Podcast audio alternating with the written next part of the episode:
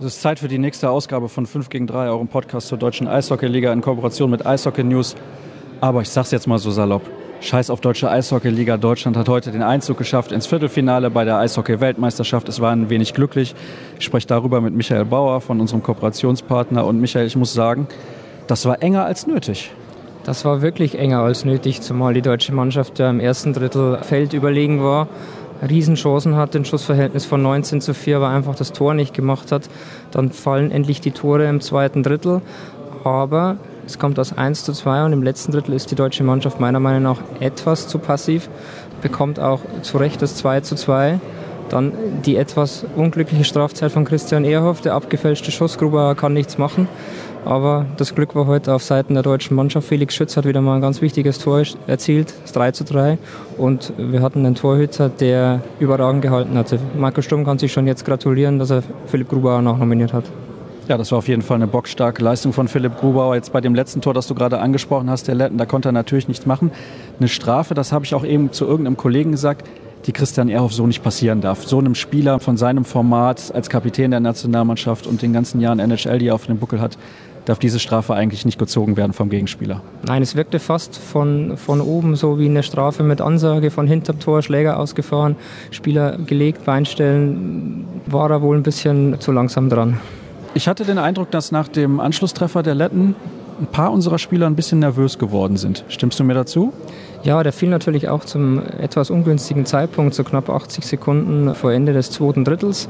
Natürlich hätte man gleich zu Beginn des dritten Drittels hätte das 3 zu 1 fallen können, aber dann war Deutschland im letzten Drittel eigentlich etwas zu passiv. Natürlich muss man auch sagen, dass die Letten zu passiv waren, aber man wusste, die würden hier heute abwarten und auf Fehler der deutschen Mannschaft warten. Wie viele Fehler hat denn Deutschland aus deiner Sicht gemacht? Also man kann natürlich jetzt sagen, gerade ausreichend wenig, aber ich fand insgesamt gesehen, wenn man die ganzen 60 Minuten betrachtet, haben wir meiner Meinung nach in keinem Spiel besser gespielt. Hm. Schwierig, schwierig zu sagen. Also Fehler haben sie natürlich nicht richtig gemacht. Die Letten haben nur clever abgewartet und haben eben dann diese Strafzeit kurz vor Ende ausgenutzt zum 3 zu 2. Mit etwas Glück können sie das vielleicht dann auch über die Zeit retten.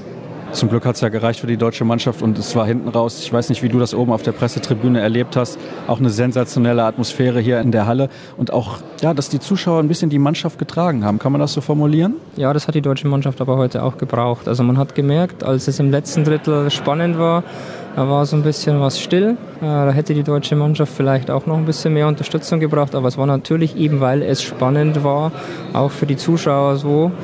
Ja, jeder wollte ein bisschen abwarten, was passiert hier. Und wenn so eine Spannung ist, da kommen vielleicht auch die Anfeuerungsrufe nicht.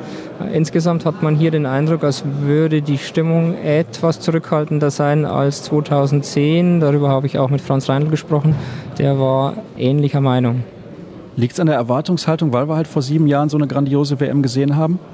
Ich denke, jeder, der Fan des deutschen Eishockeys ist, darf nicht erwarten, dass die deutsche Mannschaft ins Halbfinale kommt. Von daher hätte ich mir eigentlich erwartet, dass die Stimmung eigentlich genauso wieder ist. Zumal wir ja sechs von sieben Spielen ausverkauft hatten und beim siebten Spiel 17.000 Zuschauer. Die Halle ist brechend voll. Die Stimmung müsste eigentlich da sein hinten raus hat es ja dann wieder gepasst mit der Stimmung. Von daher war das ganz in Ordnung. Aber ich stimme dir dazu. Also ich hätte gerade so Mitte des Schlussdrittels dann doch schon noch mal ein bisschen mehr Stimmung von der Tribüne dann erwartet. Nach so einer Vorrunde kann man ja ein Zwischenfazit ziehen. Welche Schulnote gibst du der Mannschaft für die Leistungen in den sieben Spielen bislang? Ich würde sagen, ich gebe ihr eine 3. Sie hat überragend angefangen, hat dann die Spiele, die man vermutet hat, dass sie verlieren, auch verloren. Knapp gegen die Slowakei gewonnen. Die Slowakei war bei diesem Turnier nicht gut. Es war also ein Pflichtsieg gegen Dänemark, einen 2-0 Vorsprung verspielt. Heute auch einen 2-0 Vorsprung verspielt. Es hätte auch nach hinten losgehen können. Äh, wir müssen ja auch sehen, es gibt ja zwischen aus nach der Vorrunde und Viertelfinale gibt es ja nichts. Also es gibt für die deutsche Mannschaft entweder gut oder schlecht. Es gibt nur schwarz-weiß. Und jetzt ist es eben gut, weil wir im Viertelfinale sind. Da ist eine 3 aber relativ gnädig, wenn du gerade so aufgezählt hast, was dir gefallen und was dir nicht gefallen hat. Ja, eben eine 3, weil es auch jetzt das Viertelfinale ist. Und da spielen wir gegen Kanada. Ich habe es eben, ich weiß gar nicht, zu welchem Spieler ich es gesagt habe, aber da ist man natürlich nicht haushoher Favorit. Ja, da ist man sowas von klarer Außenseiter. Wie bereitet man sich denn auf so ein Spiel vor, von dem man eigentlich weiß, dass man es in 99 von 100 Fällen nicht gewinnen kann? Ich denke, die deutsche Mannschaft hat schon mehr solche Spiele im Viertelfinale gehabt, wo sie wusste, dass sie eigentlich ja, keine Chance hat. Die Spieler sind alle Profis genug, die haben solche Spiele schon öfter gehabt. Die werden sich ganz normal auf dieses Spiel vorbereiten.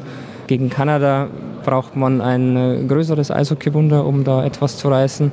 Die deutsche Mannschaft wird sicher alles versuchen. Die Kulisse wird da sein, aber Kanada hat in diesem Turnier auch überzeugt und ich denke, da dürfte es eine Niederlage geben. Wie hoch diese ausfällt, kann man jetzt nicht sagen. Vor einem Jahr, also mit der Form von vor einem Jahr, hätte ich gesagt, vielleicht geht da was. Aber mir reicht die Form dieser deutschen Mannschaft einfach nicht aus, um da vielleicht eine Überraschung zu schaffen. Da hast du recht und ich muss sagen, es ist nach wie vor Kanada und bei Kanada rechnet eigentlich niemand mit irgendwas. Ich denke, die deutsche Mannschaft hat jetzt ihr Soll erfüllt, hat bei der Heim-WM jetzt den deutschen Fans das Viertelfinale beschert und alles, was jetzt kommt, ist die berühmte Zugabe, der berühmte Spaß am Spiel, der immer angesprochen wird. Die deutsche Mannschaft wird jetzt noch ein, ein schönes Spiel haben. Sollte ich hier falsch liegen, wäre es wirklich sehr schön, aber ich glaube nicht, dass sie gegen Kanada eine Chance haben. Das sind klare Aussagen, aber ich glaube, das sehen alle Experten genauso wie du und die würden sich auch nicht groß ärgern, wenn sie falsch liegen würden. Gut, dann soll es das gewesen sein. Ach nee, ich glaube, ich habe noch eine Frage, die ich gerne stellen würde, weil du warst ja zu Hause und bist dann erst später zum Turnier gekommen, hast das also dann, glaube ich, zu dem Zeitpunkt noch gar nicht mitgekriegt. Also mitbekommen schon, aber natürlich nicht hier vor Ort. Die Geschichte um Thomas Greis, wie bewertest du das? Die Geschichte mit Thomas Greis ist sehr, sehr schwierig. Er hat etwas getan, was man in Deutschland oder beziehungsweise auf der Welt nicht machen darf. Ein Bild von jemandem gezeigt, der so, so, so viel schlimme Dinge auf dieser Welt angerichtet hat. Es ist auch nach wie vor enttäuschend, dass es keine Entschuldigung gibt, dass dieses Statement nur von den New York Islanders kam, nicht vom Deutschen Eishockeybund. Das ist vielleicht ein Versäumnis. Man hätte meiner Meinung nach auch, wenn man wusste, dass diese Vorwürfe im Raum stehen, dass diese Likes immer noch da sind, die ja noch aus dem letzten Jahr stammen, hätte vielleicht auch schon weit früher reagieren können. Dann hätte man von Seiten des DEBs während dieser Heim-WM dieses Problem oder dieses Theater und diese Ablenkung nicht gehabt. Glaubst du, dass Thomas Greis jemals nochmal für die deutsche Nationalmannschaft spielen wird? Ein Kollege sagte mir heute, er glaubt es nicht. Ich denke, dass er nochmal spielen wird. Gut, das müssen wir so oder so abwarten, können wir aktuell natürlich nicht viel zu sagen. Dann jetzt vielen Dank. Jetzt sind meine Fragen auch alle abgearbeitet und jetzt gibt es noch ein paar Stimmen aus der Mixzone. Jetzt muss ich noch mal gucken, mit wem ich überhaupt gesprochen habe. Mit Frank Hörtler, mit Patrick Hager und mit Wen hatte ich denn da noch zum Schluss? Muss ich mal auf die Liste schauen. David Wolf und alles weitere, das wisst ihr ja, gibt es dann zu finden auf unseren Social Media Kanälen bei facebook.com slash 5 gegen 3 oder auch bei Twitter at 5 gegen 3. Alles weitere rund um diese Weltmeisterschaft natürlich bei eishockeynews.de. Die Berichterstattung ist auch online komplett kostenlos, also auf jeden Fall mal reinschauen. Und wie gesagt, jetzt Stimmen aus der Mixzone und dann hören wir uns demnächst von gleicher Stelle wieder. Bis dann. Frank Körtler ist bei mir nach diesem nervenaufreibenden Krimi gegen die Letten. Erstmal herzlichen Glückwunsch zur Qualifikation für das Viertelfinale. Ihr habt es unnötig spannend gemacht, finde ich. Ähm, na gut, wir dürfen nicht vergessen, dass Lettland wirklich eine super Truppe ist und äh, die haben äh, wirklich viel Druck auch auf unser Tor gemacht und äh, in gewissen Sachen haben wir sicherlich, äh, hätten wir schneller nach vorne spielen können, aber wir haben am Ende einen Mannschaftsgeist bewiesen und das ist wirklich eine tolle Leistung gewesen und freue mich, dass wir weiter sind. Da freuen wir uns auch, das kann ich dir sagen. Und jetzt gibt es ein Spiel gegen Kanada, aber bevor wir darüber sprechen, wie bewertest du denn die Leistung heute insgesamt? Ich fand gerade in den ersten ja, 30, 40 Minuten nicht ganz, bis zum 2 zu 1 sagen wir mal, war das eure beste Turnierleistung? Ja, wir sind äh, super rausgekommen äh, aus der Kabine, haben viel Druck aufgebaut, haben viel geradlinig, viel aufs Tor gebracht. Also war eine super Leistung von uns.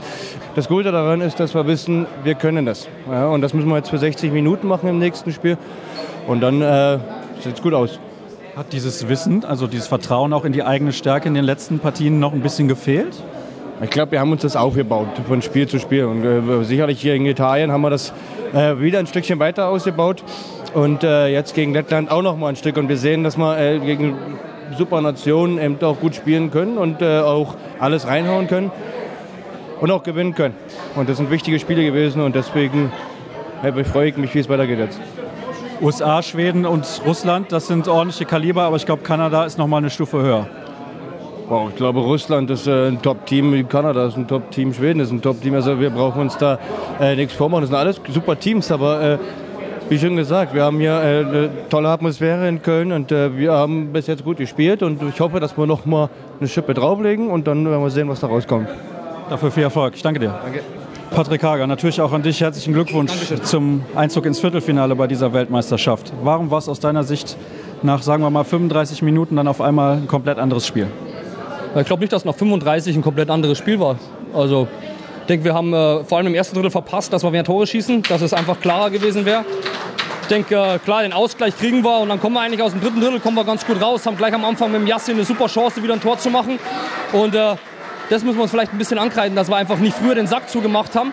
Und dann äh, sind natürlich die Spiele auf dem Niveau relativ eng. Dann kriegst du am Schluss nochmal eine Strafe und im Powerplay wird es ganz gefährlich wie wir dann gesehen haben bei uns auch. Ja, dann kommt man Powerplay zurück äh, und denkt einfach, das war das Wichtige. Am Ende brauchen wir nicht fragen, wie, sondern ich glaube, dass wir über 60 Minuten eigentlich ein super Spiel abgeliefert haben, haben großen Charakter bewiesen, dass wir selbst nach dem späten Rückstand nicht aufgesteckt haben, sondern haben uns ins Spiel zurückgearbeitet und haben einfach das Tor erzwungen.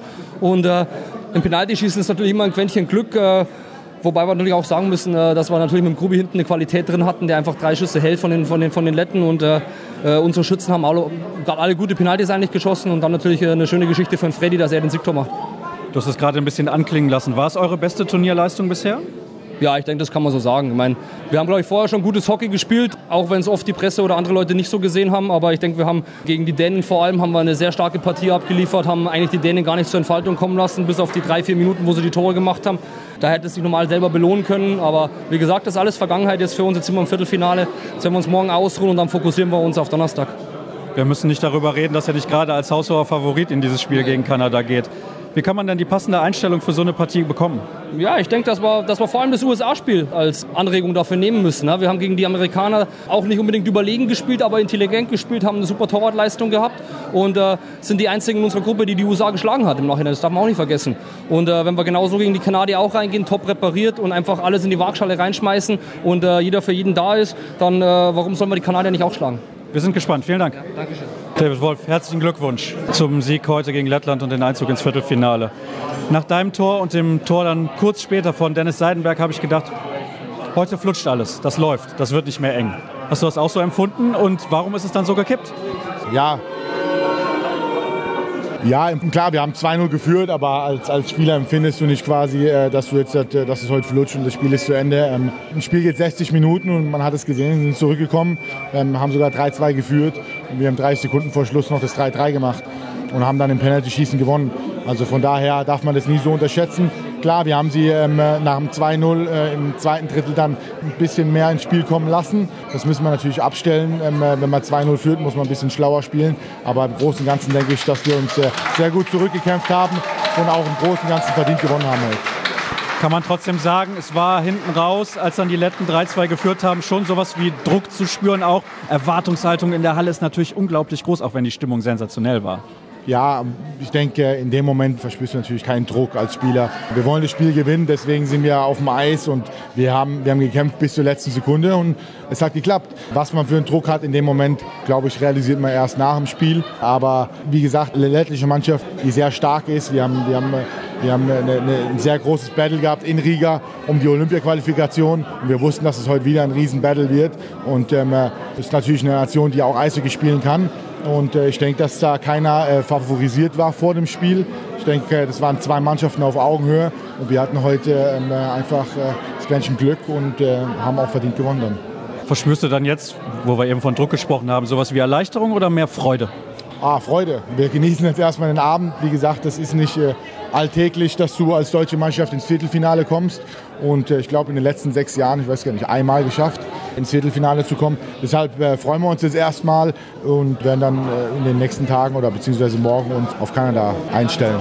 Eine Frage habe ich noch und zwar hast du ja auch Eiszeit zusammen gehabt mit Leon Dreiseitel. Ich als Zuschauer habe immer so den Eindruck, wenn er am Puck ist, friert das Spiel ein bisschen ein. Alles ist Zeitlupe bei ihm. Ist das für dich auch so? Ja, er ist äh, enorm äh, pucksicher und ähm, ja, ist, ist ein Ausnahmespieler. Da braucht man nicht drüber reden. Es ist äh, ein absolutes, ähm, absoluter Star für Deutschland, für in der ganzen Welt. Ähm, war einer der besten Spieler in der NHL dieses Jahr. Und ganz klar, wenn er die Scheibe hat, kann man schon sagen, dass es alles Zeitlupe ist. Ja, ist auf jeden Fall ähm, so, dass wir selbst auch staunen ab und zu, wenn er, wenn er an der Scheibe ist. Viel Spaß gegen Kanada.